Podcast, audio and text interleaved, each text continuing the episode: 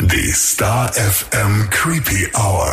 Mit deinen Horror-Hosts Baby Blackcraft und Mistress Moriarty.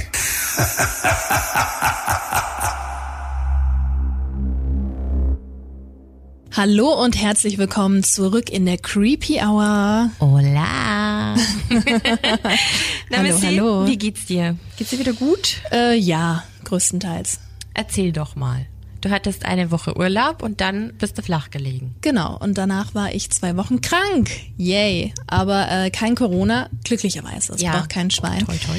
Ähm, war aber auch nicht lustig. Ich hatte eine Kehlkopfentzündung. Und das Krasse ist, wir waren vorher ja noch bei den Ärzten und ich habe wirklich gedacht, nach dem Konzert, da warst du schon heiser, du hast dann einfach zu laut mitgesungen. Aber ich habe gar nicht so viel mitgesungen. Du hast es ja bestimmt gesehen auf Insta. Wir waren in Bayreuth, haben die uns angeschaut. Ja, ich dachte, du hast vielleicht so innerlich, weißt du?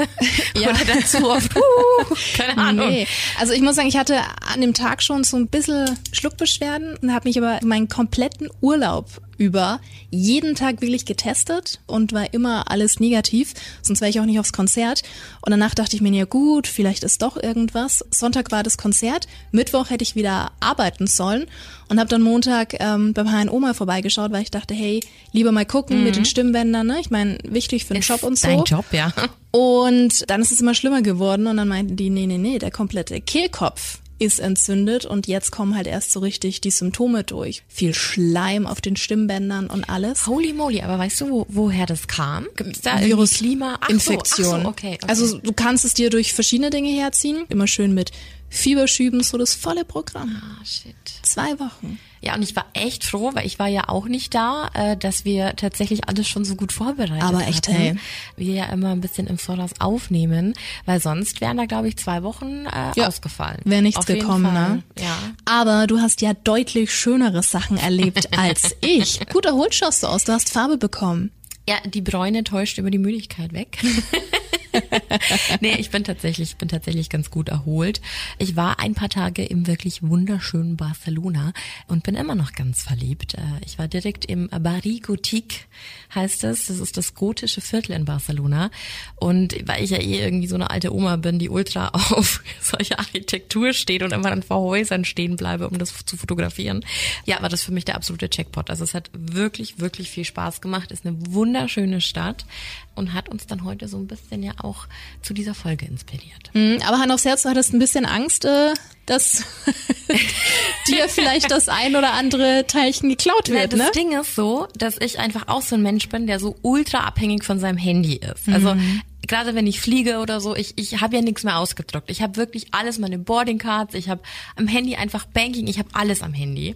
Und dann hatte ich immer so viel Angst, weil die immer alle gemeint haben, so, yo, du musst aufpassen, super viel Taschendiebe und so, Ja. geht schon am Flughafen los. Und es haben mir Leute erzählt, die sonst eigentlich echt einen Fick auf alles geben und immer sonst äh, voll hart sind und nie vor irgendwas Angst haben, aber die meinten dann alle so, ja, Bibi, halt all deine Sachen fest, super tricky und so und merkst du gar nicht. Und dann dachte ich mir so, okay, wenn das die Leute schon sagen. Und dann war ich so ein bisschen, ich war nicht ängstlich, aber ich war sehr gut in Alarmbereitschaft, so einfach zu gucken und habe dann eine ganz gute Lösung gefunden. Ich hatte einfach meine Tasche umhängen und die einfach immer vorne und immer so meine Hand drauf und drunter. Und dann ging das schon. Aber Perfekt. ist nicht so, ist nicht so das, das einfache Pflaster, ja, das Ja. stimmt. Gerade abends, äh, doch, Muss man aufpassen, ne? ein bisschen, ja. Deshalb bin ich umso glücklicher, dass du wieder heile hier in Franken angekommen bist. Aber lass uns nochmal auf das gotische Viertel in Barcelona zurückkommen. Das ist ja direkt bei der La Catedral, oder? Ja, genau, die war einfach mal eine Minute von unserem Hotel entfernt. Oh, mega. Wahnsinnig schön und äh, da kann man auch mit einem Aufzug, auch wenn da gerade so ein bisschen Bauarbeiten sind, ganz nach oben fahren und hat dann wirklich einen spektakulären Blick, wirklich über die ganze Stadt. Du siehst das Meer, du siehst die komplette Stadt vor dir. Ähm, uns sind auch ein paar Priester entgegengekommen. Ich glaube, die haben einen ziemlichen Kulturschock erlitten. Aber hey, Tourismus und so, dass dann die voll tätowierten Muschis da oben auf der Kirche stehen, mit ganz offensichtlich satanistischen Tattoos. Hola! Und es waren so viele, es waren so acht oder zehn. So ein richtiger Pulk. Ähm, aber echt kurios. An der Kathedrale wird eben gerade gebaut und als wir da ankamen, hing einfach mal direkt oben an der fucking Spitze ein Banner eines Handyherstellers. Also wenn jemand Verständnis für Werbung hat, äh, dann ich. Ich verdiene schließlich mein Geld damit. Aber seriously, lass doch bitte diese hübsche Architektur in Ruhe. Das sah schrecklich aus. Nicht schön, nicht schön. Ich gehe mal davon aus, dass es ganz schön teuer war, oder? Ja, lustigerweise, ich habe es in Erfahrung gebracht, weil es mich nicht mehr losgelassen hat.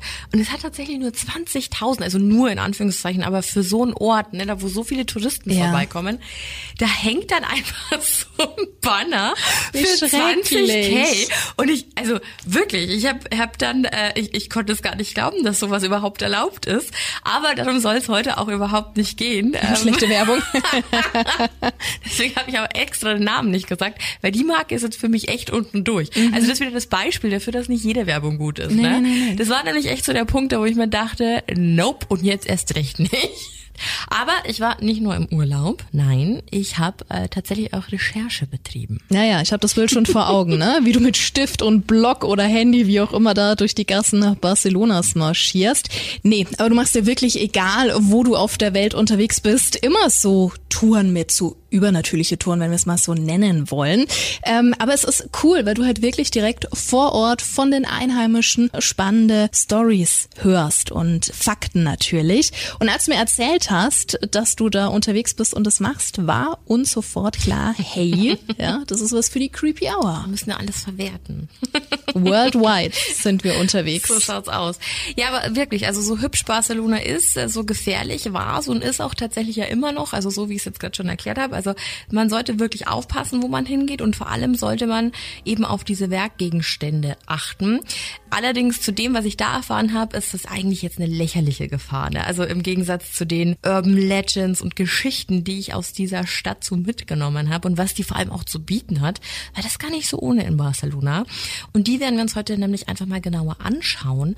Und um es in den Worten des wundervollen Tourguides, der diese Tour mit uns gemacht hat, das war der liebe Noel. Kommst gar nicht mehr aus dem Schwärmen raus, ne? Ja, ja. um das mit seinen Worten zu sagen.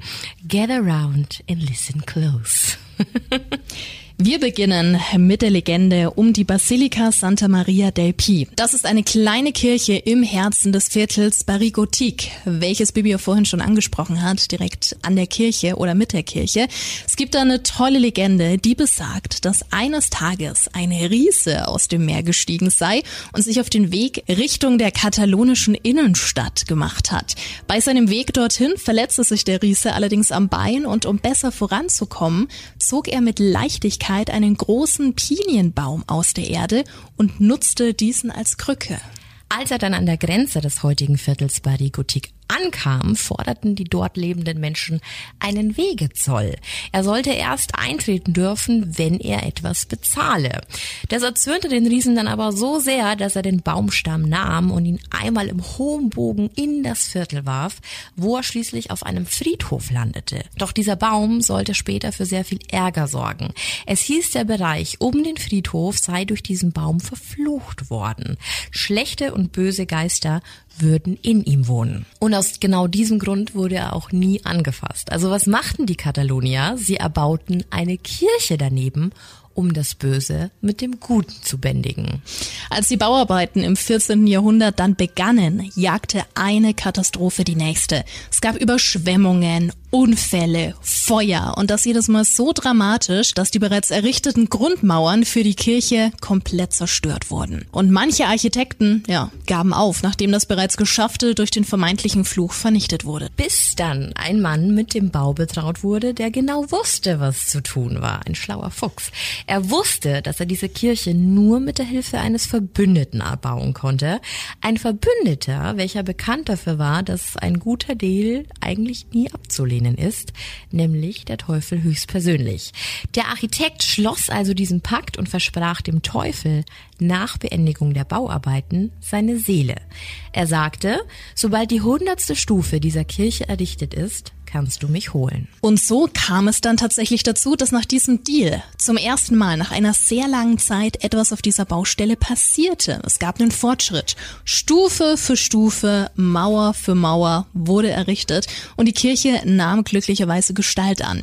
Mit ihren großen gotischen runden Kirchenfenstern und Verzierungen wurde sie wirklich zu einem absoluten Schmuckstück in der einst zu gefürchteten Gegend.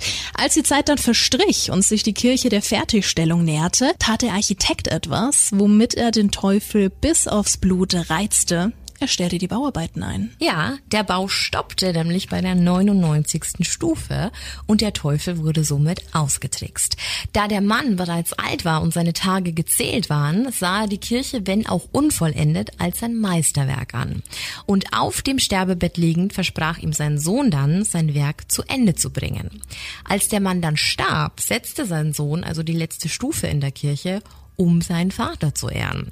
Kaum fertig erschien der Teufel und tobte vor Wut. Er hatte keinen Zugriff mehr auf den Mann. Er war so wütend, dass er in die Kirche rauschte, alle hundert Stufen hinauf und mit einem kräftigen Tritt seinen Hufabdruck in der letzten Treppenstufe hinterließ. Die bereits verunsicherten und abergläubischen Menschen aus dem Viertel beschlossen diese Stufe zu entfernen und warfen sie aus dem Kirchenturm ganze 99 Stufen nach unten. Und der Fluch der erschien gebrochen. Der Baumeister José Mestres, der nach dem Vorfall die Kirche nun endlich zu Ende bringen wollte, sollte der Beweis dafür sein. Der Legende zufolge fiel er von fast ganz oben von einem Gerüst der Kirche und landete unversehrt auf dem Platz unten. Stell dir das mal vor. Also ein Wunder, ja, an das auch heute noch eine Tafel an der Basilika erinnert. Ein sehr schöner Platz, eine sehr schöne Kirche.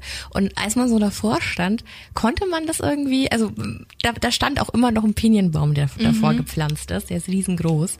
Fand ich super cool. Also wir haben dann auch gesagt, es gibt, glaube ich, in jeder Stadt irgend so eine Legende, wo der Teufel irgendwo seine Hufe hinterlassen hat. Ja. Also habe ich jetzt tatsächlich schon ganz oft gehört. Fand ich aber irgendwie eine total nette Geschichte. Und auch die mit dem Riesen aus dem Meer, schon irgendwie cool. Voll. Riesen sind spannend. Wie gesagt, also diese Kirche, die war so imposant und die galt auch ganz lange als größte dort die sah einfach super cool aus. Das einzig Blöde in Barcelona, du musst immer für alle Kirchen super viel Eintritt bezahlen. Mhm. Deswegen sind wir in die nicht rein. Aber auch dieses Schild steht eben immer noch draußen und darum, wenn es früher ein Friedhof war, jetzt äh, sitzen Leute, die Tapas essen draußen. das gefällt uns. Fand ich auch. Von einer Legende zu einer weiteren Geschichte aus Barcelona, die in der Tat auch etwas äh, ja umstritten ist. Es ist die Geschichte der La Vampiressa del Raval, Enriqueta Martí. Sie wurde 1968 geboren und ging als junge Frau nach Barcelona. Sie arbeitete anfangs als Dienstmädchen, schwenkte dann aber in den eher ja, verrufenen Teil der Stadt um und wurde Prostituierte. Mit 27 wurde sie dann Frau von Juan Puchalo. Doch diese Ehe war nicht wirklich glücklich und fand nach zwölf Jahren auch ihr Ende. Nach der Trennung eröffnete Martin 1909 ihr eigenes Bordell und das ziemlich erfolgreich. Ihre Kunden waren gut betuchte und angesehene Männer aus der Stadt. Es gab wirklich keine Wünsche, die Marti ihren Kunden nicht erfüllen wollte. Ganz egal, was gefragt war, sie sorgte einfach dafür, dass es da war und passierte. Und wie wir alle wissen, kommt es leider viel zu häufig vor, dass reiche Menschen sich oft rausnehmen, alles mit Geld kaufen zu können. Und da ist das Leid und Unglück anderer nicht weit. Die Nachfrage für das wohl schlimmste sexuelle Verlangen der Welt stieg und die Kunden forderten Kinder. Vom Geld und von der Gier getrieben kam Marty diesem widerlichen Wunsch nach und entführte regelmäßig in den ärmeren Vierteln der Stadt Kinder. Sie gab sich auch als Adoptivmutter aus und holte Kinder aus dem Heim oder sogar von Kirchen zu sich direkt ins Bordell. Aus irgendeinem Grund entschied Marti dann allerdings, dass sie die Kinder auch noch auf eine andere Art und Weise ausbeuten konnte und ernannte sich selbst zur Hexenheilerin, was an sich ja nichts Schlechtes ist, hätte sie dafür die Kinder nicht missbraucht. Durchaus. Sie gab zum Beispiel vor, Tuberkulose durch das Trinken von Kinderblut zu heilen. Und an diesem Punkt beutete sie die Kinder nicht nur aus, jetzt wurde sie auch zur Mörderin. Sie ließ nämlich ihre wehrlosen Opfer ausbluten, schnitt ihnen das Fleisch von den Knochen und verwendete alles, um Salben und Tinkturen daraus herzustellen. Ihre Vorstellung, dass so etwas zu ewiger Jugend führt, erinnert uns etwas an Elisabeth Bathory. Das wirklich Schlimme daran, sie verdiente Unsummen damit, da die Leute ihre Mittelchen kauften, wohl wissend um deren Ursprung. Und genau hier lag auch das Problem. 1909 wurde Martine nämlich verhaftet. Ihr wurde der Missbrauch von Kindern in ihrem Bordell vorgeworfen. Aber da genau die Männer, die sie verurteilten und bestrafen sollten, dieselben waren, die bei ihr ein- und ausgingen, passierte ihr nichts und sie konnte einfach weitermachen. Und das Ganze drei Jahre lang. Ihr Vorgehen behielt sie bei. Niemand suchte nach den Kindern aus den ärmeren Verhältnissen und Mati machte weiter Geld mit dem Leiden vieler unschuldiger Seelen. Dann irgendwann, so heißt es, entführte sie aber das falsche Kind. Ein Kind, das sehr wohl gesucht wurde und aus einem sehr, sehr guten Elternhaus stammte. Nachbarn entdeckten das Kind hinter einem ihrer Fenster und da sie selbst keine Kinder hatte, wurde die Polizei informiert. Und so kam es am 27. Februar 1912 zur Durchsuchung ihrer Wohnung in El Raval. Ja, und in dieser Wohnung wurden insgesamt zwei Kinder vorgefunden, sowie eindeutige Hinweise, also Kinderknochen, blutverschmierte Kleidung und ihre Salben bzw. Tinkturen aus menschlichen Überresten. Das wohl fatalste aber war eine ganz bestimmte Liste. Eine Liste mit den Namen ihrer Kunden. Also sozusagen das Who is Who aus Barcelona und alle waren eindeutig mit dieser Frau und ihren Taten verbunden.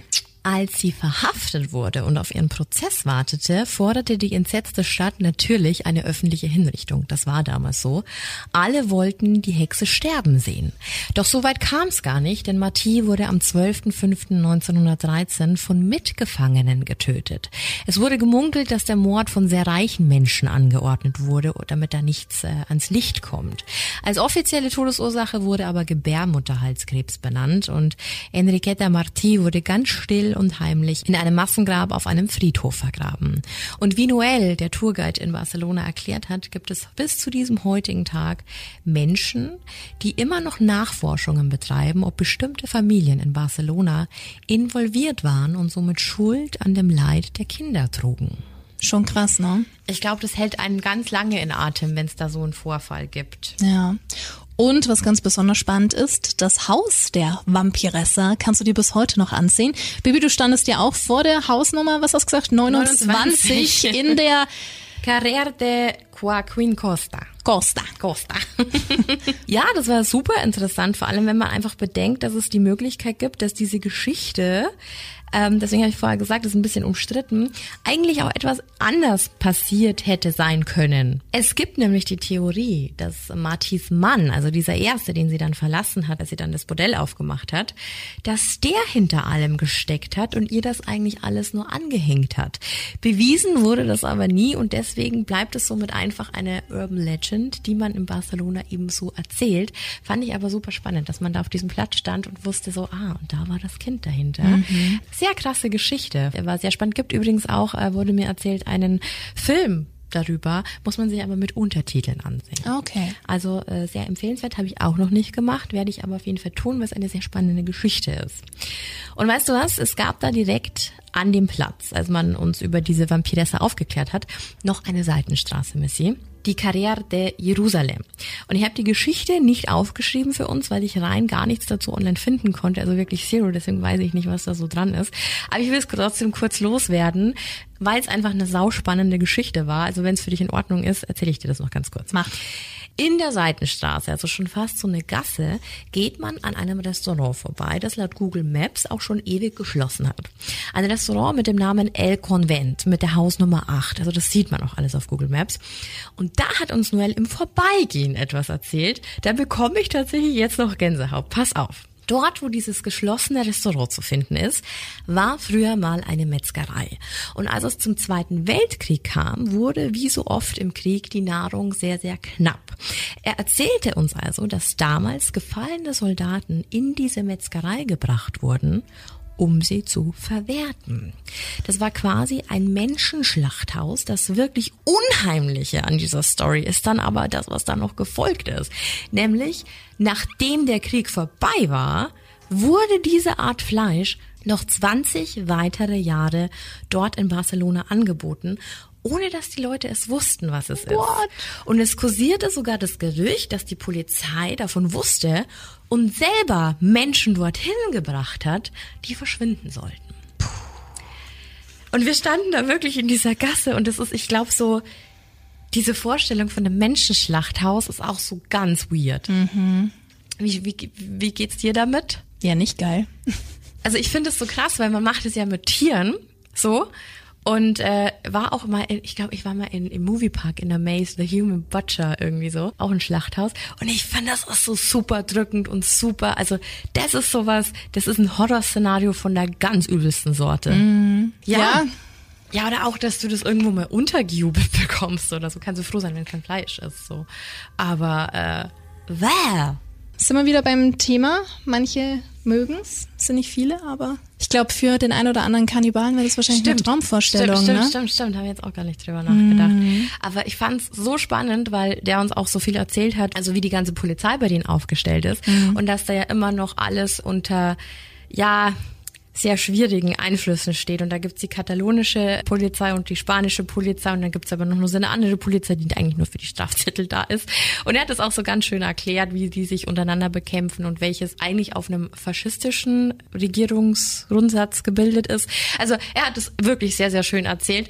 Und dann hat's natürlich noch mehr Sinn gemacht, als er dann gesagt hat, ja, und die Polizei, die Bösen, die haben, also die böse Seite, die Faschos, die haben dann da einmal die Leute reingebracht.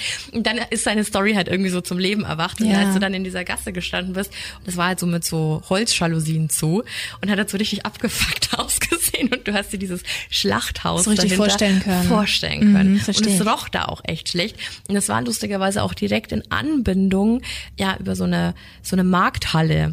Da sind wir durchgegangen, das war der total belebte Platz und dann hat er gemeint, hier jetzt ganz, äh, ganz wichtig, alle Sachen festhalten. Und dann gehst du durch so eine riesige Halle und da gab's so viel Essen, Missy. Es war so geil, da gab's nur frisches Obst und ganz viel frischen Fisch. Und also überall, du konntest ja auch ganz viel so Empanadas und sowas kaufen. Und das war so toll. Und alleine die Vorstellung, dass dieser Markt für Essen einfach nur fünf Meter weiter weg ist. Guten Appetit. So, ah, okay, gut, dass ich kein Fleisch esse. So, weißt du, was ich meine? Das war Ja. so, oh, okay. Also von daher war das, war das eine sehr, sehr spannende Side-Story. Aber ich habe wirklich nichts darüber gefunden. Ich habe dann auch geguckt, wie lange dieses Restaurant schon geschlossen ist und so. Ist ja dann trotzdem, auch wenn es 20 Jahre dann noch danach war, dann sind wir in den 60ern. Also von daher ist ja schon sehr, sehr lange dann dicht, wenn es denn so war. Die Polizei, die Polizei. Das ist wirklich eine spannende Geschichte. Ja, ist es. Du hattest aber noch eine andere Story mitgebracht und zwar ging es hier über ein ganz bestimmtes Opernhaus in Barcelona, gell? Die fand ich ja wirklich am coolsten und erinnert mich auch so ein bisschen an das Cecil Hotel. Ja, oder? Ja. Mir ging's auch so, als ich davor stand. Und ich mache mir jetzt gleich zum Vollhorst, weil ich immer noch nicht gecheckt habe, wie man es ausspricht. Das Grand Teatre del Sioe. Und das war Anfang des 19. Jahrhunderts, das ist ein Opernhaus, das größte Opernhaus Europas. Und wer in Barcelona ist, der läuft da früher oder später dran vorbei, weil es eigentlich zentraler gar nicht stehen könnte. Also es befindet sich nämlich direkt an der Las Ramblas. Das ist wie so eine Art Flaniermeile. Sehr, sehr beliebt, sehr, sehr voll da. Aber dieses Opernhaus stand da nicht immer. Es wurde 1837 erbaut und zehn Jahre später eröffnet. Und zuvor gab es an diesem Platz, ja, sehr wohl auch Leute, die was ansehen wollten und schaulustig waren, aber nicht so wie in der Oper, sondern auf eine andere Art und Weise. Das war nämlich der Ort in Barcelona, an dem Hinrichtungen vollzogen wurden, öffentlich. Ich habe mir das Ganze mal im Internet genauer angesehen und es ist wirklich wunderschön, ja. Und nicht ansatzweise irgendwas lässt du auf diese grausame Vergangenheit schließen, ne? Null. Nee. Jetzt kannst du natürlich sagen, klar, früher gab's überall schlimme Plätze, wo sowas passiert ist, wo es auch heute einfach keine Spur mehr gibt und alles normal ausschaut. Aber dort kannst du das nicht behaupten, ja? Denn da gab's schon, schon wirklich einige Vorkommnisse in dieser Oper. Total, also darin, darum und überhaupt. Aber fangen wir mal mit dem wohl offensichtlichsten an. Die Oper brannte nämlich bereits zweimal fast vollständig ab. Gibt auch Berichte darüber, dass es schon dreimal passiert ist. Soweit zurück habe ich aber nichts gefunden. Und richtig gehört, das erste Feuer ereignete sich am 9.4.1861 und das zweite am 31.01.1994, also noch gar nicht so lange her. Und beide Male wurde es fast wieder komplett neu aufgebaut, weil es einfach komplett abgebrannt ist. Also fast bis auf die Grundmauern runtergebrannt. Und das einzige, was in dieser Oper immer stand, aber nie gebrannt hat, ist eine hölzerne Standuhr. Und nein, ich habe nicht so viel Stranger Things geguckt, no shit. Das Ding wurde jetzt im Keller der Oper weggesperrt. Und äh, ich weiß nicht, ob es da eigentlich lieber raus sollte. Also als uns das so erzählt wurde, dachte ich mir, weiß ich nicht. Ähm, Lieb ich ja sowas, ne? Vor allem eine hölzerne, hölzerne Uhr und die soll angeblich von Mönchen mal gebracht worden Mhm, sein. Und es gab ja nicht nur die Brände, was an sich schon schlimm genug war, keine Frage. Es kam zu regelmäßigen Herzinfarkten oder sogar Toten im Gebäude selbst. Natürlich, die Leute dort waren etwas älter, aber das passierte schon überdurchschnittlich oft. Durchaus. Und das wirklich krasseste kommt jetzt zum Schluss. Denn es gab vor, also eigentlich wirklich fast unmittelbar vor der Haustüre noch ein großes Unglück und da bin ich wirklich mit offenem Mund vor dieser Oper gestanden. Vielleicht erinnerst du dich noch an den schrecklichen Terroranschlag am 17. August 2017. Da ist ein Attentäter mit einem Lieferwagen durch eine Menschenmenge gefahren und hat 14 Menschen getötet und 118 verletzt. Und dieser Anschlag war direkt auf dem Boulevard La Rambla, also die Straße, die direkt vor die Tore der Oper führt. Und als Noel das erzählt hat, stand ich echt fassungslos da und dachte mir, wie oft wir einfach irgendwo stehen und nicht wissen, was noch vor ein paar Monaten oder Ja. Jahren an genau diesem Punkt passiert ist. Und das fand ich wirklich schrecklich. Vor allem, man hat dann diese Bilder wieder sofort im Kopf und denkt sich, ich gucke mich jetzt um und sehe, wie viele Menschen gerade um mich rum sind, wie viele Kinder da rumlaufen, wie viel Verkehr da ist. Und wenn du dir dann denkst, die sind dem alle schutzlos ausgeliefert, ich fand das richtig Albtraum, schlimm. ja. Und also das war wirklich, wirklich krass. Er hat es dann aber ganz schön abgeschlossen, weil er meinte dann noch, äh, dass die Abstände der letzten beiden Feuer immer so um die, ja, um die 30 Jahre waren.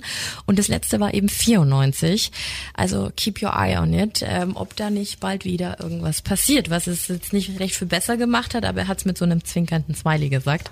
Ähm, deswegen äh, fand ich sehr spannend. Aber glaubst du an sowas, dass, dass Gebäude sowas anziehen? Ja, ganz Schon, klar. Ne? Ist wie im Cecil Hotel. Also ich, ich stand auch davon und dachte mir, Du in deinem Cecil? Cecil Hotel, ja. Ja. Ich habe äh, heute noch was für die nächste Folge fertig gemacht, da kommt es auch wieder vor. Es verfolgt mich. Vielleicht sollte ich da hin. Vielleicht doch nicht. Aber da habe ich ja letztens eh was gepostet. Mhm. Ähm, uns haben ganz viele Hörer geschrieben, dass wieder was im Cecil passiert ist. Krass, ne? Das, das- haben wir sogar zusammen noch angesehen, da waren wir irgendwo. Genau, und es Ja. mischt sich halt immer so, weil ganz viele so alte Aufnahmen kommen und du weißt immer nicht, weil Leute halt einfach sensationsgeil sind, vor allem auf TikTok und die schneiden dann immer irgendwas zusammen und da muss man immer voll aufpassen, was gerade der Fall ist. Aber es ist gerade einfach wieder fucking geschlossen, weil schon wieder jemand drin gestorben ist. So, und klar, es zieht ne, ein bestimmtes Klientel an und da passieren sehr viele Drogenunfälle und sowas, ne, und Überdosen. Aber ist schon krass. Immer wieder in diesem Hotel. Und dann habe ich gleich diesen Pete, den, der gegenüber, der Influencer, der gegenüber vom Cecil Hotel wohnt, dem folge ich. Ich habe sonst nix auf TikTok. Ich habe nicht meinen Account auf TikTok, weil ich viel zu alt dafür bin. Aber das schaue ich mir immer an von dem, weil der weiß immer als erstes Bescheid, weil der genauso geil gegenüber wohnt, dass der sogar in diese Buden reingucken kann. Ja, absichtlich wohnt er Ja, ja, gegenüber. genau. Und ja. das ist so spannend. Und da würde ich echt gerne mal hin. Und da haben, lustigerweise hat sich noch ein Hörer gemeldet. Lobster Larry. Geiler Name. Den Namen grandios. Und der hat dann auch gleich gemeint, ey, wir waren da auch schon mal und so in L.A. Und ich meinte, cool, also lohnt sich das da hinzufahren? Und dann meinte er so, ja, einer bleibt beim Auto, die andere Person macht kurz ein Bild und dann wieder weg da. ähm, Mit quietschenden ja, ja, Reifen. voll. Also weil du sollst angeblich auch dein Auto nicht alleine lassen und so. Ähm, ich glaube, ich werde da diesen Oktober auf jeden Fall mal hingucken und mal ein paar Bilder machen, wenn ich mich traue. Ich will einfach nur mal wissen, ob diese Energy da drum äh, Mm, ich verstehe schon, was du meinst, ja. was mit mir macht, ob man sich's einbildet. Also weißt du, wenn ich habe ja immer einen sehr pragmatischen Mann an meiner Seite, der nicht du spinnst. ähm, äh, bin ich gespannt, ob das irgendwie was äh, von sich gibt, dieses Gebäude. Ich werde es merken, spätestens wenn du dann hier sitzt und sich dein Kopf um 360 Grad Und ich mit roten Laseraugen hier wendet. sitze. Mhm, Cool. Genau. Okay. Ach, wie cool. Ja, und noch von einem verfluchten Gebäude kommen wir zu einer anderen Sage über ein kleines Mädchen, das in einer verwinkelten Gasse im Viertel Barikotik mit einer heiligen Figur geehrt wird. Und die Sage heißt The 13 Torches of Santa Eulalia. Es heißt, dass circa 290 vor Christus ein kleines Mädchen namens Eulalia von den Römern verfolgt wurde. Sie sollte sagen, dass sie keine Christin war, aber Eulalia weigerte sich, ihren Glauben zu leugnen. Ihre Überzeugung allerdings wurde ihr zum Verhängnis und sie wurde zu 13 verschiedenen Arten der Folter verurteilt. Eine für jedes Lebensjahr. Diese Foltern bestanden aus grausamen Methoden. Sie musste zum Beispiel durch Feuer gehen, in verseuchtes Wasser springen oder sollte aufgehängt werden. Das Verrückte daran, Sie überstand alles ohne einen Kratzer. Also als Beispiel. Als man sie aufhängen wollte, riss das Seil. Als man sie in ein Fass mit Glasscherben steckte und sie einen Berg hinunterrollte, kroch sie komplett unversehen wieder heraus. Alles Dinge, die die Regierung natürlich super wütend machte. Sie sollte leiden, sich infizieren, sich den Tod wünschen, aber nichts davon trat einfach ein. Bis die 13. Strafe anstand und man Eulalia den Kopf abschlug. Das war dann das Ende für das kleine, wirklich tapfere Mädchen.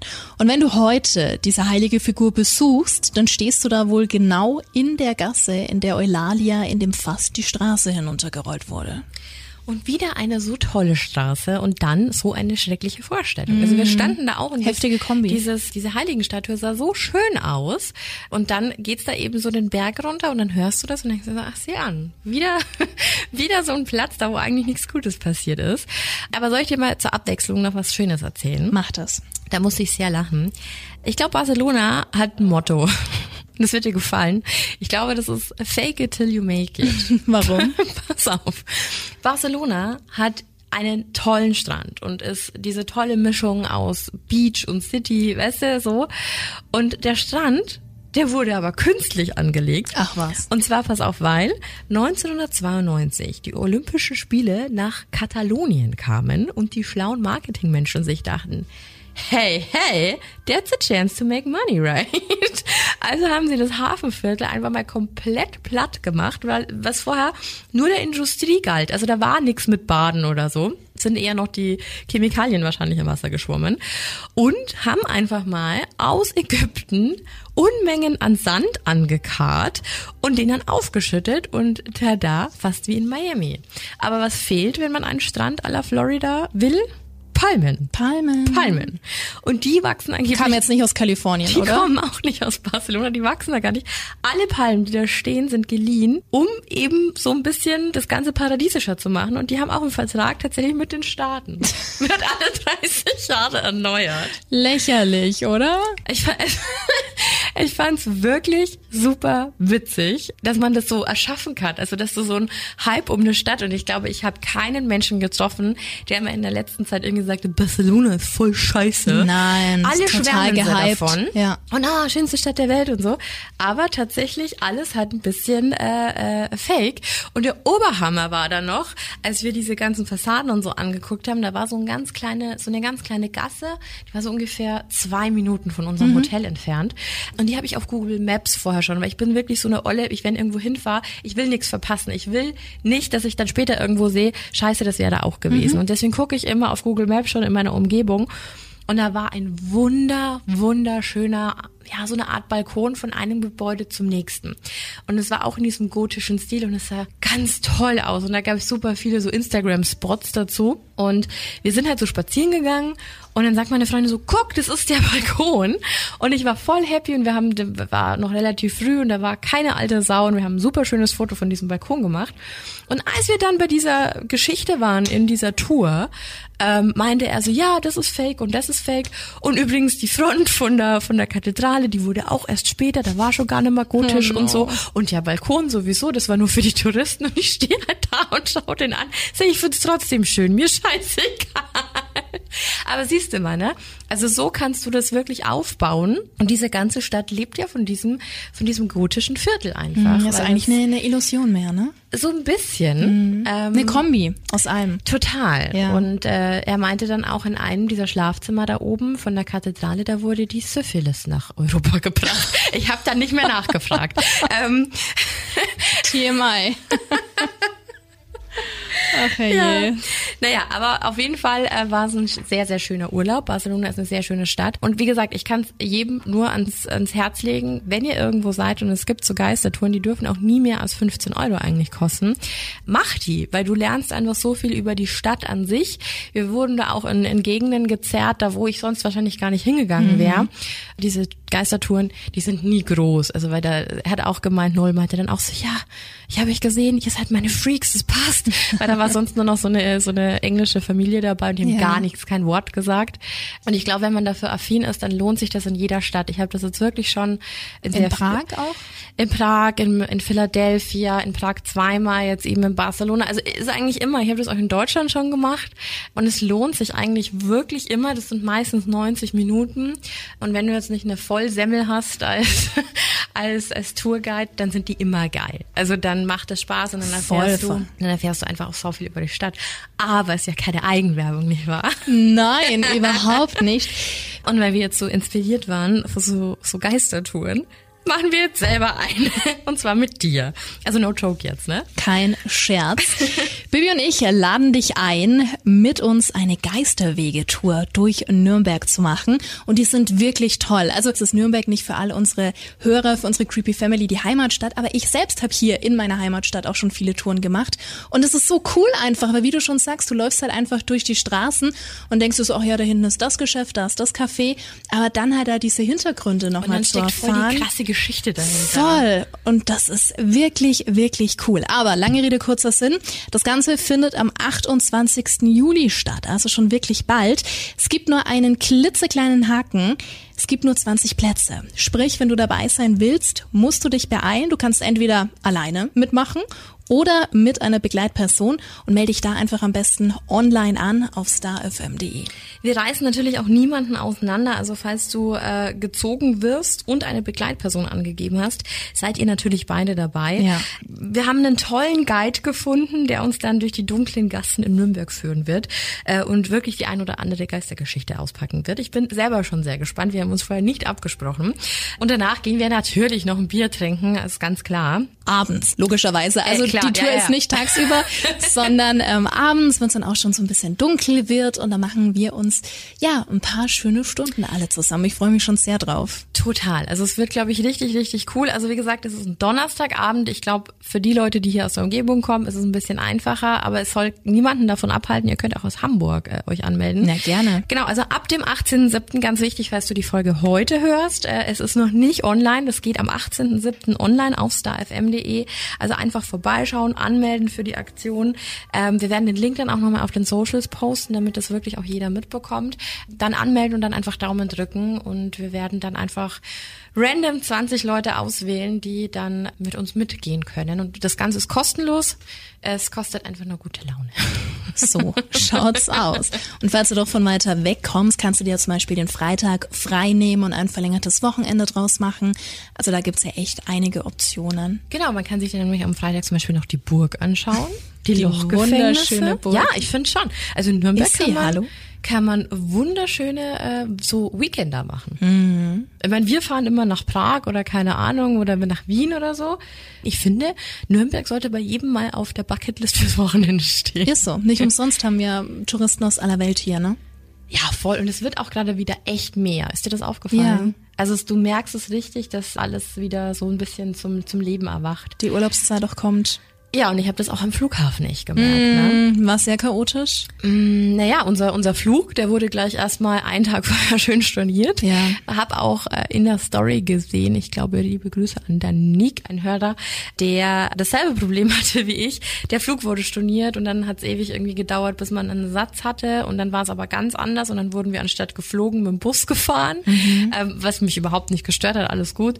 Aber äh, war schon irgendwie sehr verwirrend und ich fand noch sehr unkoordiniert, aber das liegt wahrscheinlich auch am Personalmangel. Ganz klar. Ähm, wir konnten dann von Frankfurt nicht losfliegen, weil die komplette Boarding Crew noch gefehlt hat oder Cabin Crew und die dann noch von einem anderen Flug abgezogen werden musste, äh, weil sonst hätten wir gar nicht nach Barcelona fliegen können. Ja. Und ähm, also doch, ich, ich finde schon, man merkt es sehr, dass die Leute wieder Bock auf Reisen haben und äh, da viel unterwegs sind. Die Leute haben Bock. Ganz klar, muss man halt in Kauf nehmen, dass sowas passiert. Eine meiner besten Immer. Freundinnen, die ist auch vor ein paar Wochen nach Palma geflogen mit ihrem Mann und ihrer fünfjährigen Tochter. Die waren dann alle schon an Bord und dann hieß es auf einmal, äh, nee, sie können nicht starten, hat jetzt nichts mit dem Personal zu tun. Es hieß, es gäbe einen, einen technischen Fehler, sie müssten was kontrollieren und alle müssten bitte noch mal raus. Dann kam die Info, naja, man weiß nicht, wird heute noch geflogen oder morgen und dann saßen die da fucking acht Stunden. Die werden morgens, ich glaube um sechs los, saßen acht Stunden mit dem Kind, haben dort gewartet, ist sich ein Arsch platt gesessen und dann kam sie, nee, heute ist nichts mehr. Ernsthaft? Morgen. Mhm, dann sind sie wieder heim und Ach, die sind von hier geflogen? die sind von hier von Äh, okay, Nürnberg kannst du zumindest ausgeflogen. noch mal heim. Stell dir vor, du musst dann auch noch dich um Ja. Hotel und sowas kümmern. Ganz genau. Ich meine, die hatten dann trotzdem einen traumhaften Urlaub und so, aber das ist äh, schon nicht ohne, ne? Ja, ich finde, es gibt auch ein sehr unangenehmes Gefühl, wenn du im Flieger sitzt und das heißt, es gibt technische Probleme, man da ganz davon abgesehen. Lieber so, bevor was passiert. Ja, ja, Auf, auf jeden Fall, Ja. auf jeden Fall. Aber ich fand es trotzdem echt faszinierend, dass es war, hey, Pandemie, zack, alles wieder auf Ja. Neuanfang. Aber war auf jeden Fall sehr, sehr schön. Haben mich auch schon achtmal getestet, also auch alles gut gegangen. Ja, doch. Also Reisetipp von Bibi, gerne mal in Barcelona vorbeischauen. Creepy Barcelona. Grepi, ba Grepi Barcelona. Creepy Paper. Crepapier. Sehr schön. Mich hat es auch total gefreut, dass Lord und Klumpy so gut angenommen wurde. Ich hatte ein bisschen Sorge, aber tatsächlich äh, fanden es äh, lustigerweise auch ganz viele Leute, die nicht aus Bayern kommen. Auch super witzig. einige, ja. Ähm, sehr, sehr cool. Ja. Doch, sehr schön. Und auch ganz viele Eichhörnchenliebhaber in der Creepy Family. Da haben wir schon einige. eine Nationalheldin. Ja, ja, ja, ja. Da haben wir schon einige Bilder und äh, Clips bekommen. Ich fand es sehr schön, dass viele auf, äh, auf Hansi einfach abgekürzt haben, ne? Ja, das stimmt. Das, Ja, aber ich glaube, Hanse Bubbeler ist halt einfach so. Das ist wahrscheinlich für alle ne nicht-Native Speaker. Hansi Bubala, er schon. Hansi Bubbeler. Ich, mich, mir, Schwierig. mir fällt es ja manchmal schon schwer. Nein, dann ist es glaub- der Hansi. Der Hansi. Hansi und Schlumpfi, gell? Hansi und Schlumpf. Wunderbar. Okay. Wollen wir schon verraten, um was es nächste Woche geht? Ja, Wir werden über die Black Dahlia sprechen. mhm, ganz genau. Und äh, da freue ich mich schon sehr drauf und bin sehr gespannt, was du da so für Vermutungen hast, weil das ist wieder so eine Theoriegeschichte. In diesem Sinne, vielen Dank fürs Zuhören. Bleib gesund. Das sowieso, Gesundheit ist das Allerwichtigste. Creepy Drill. And scary on. Bye bye. Ciao.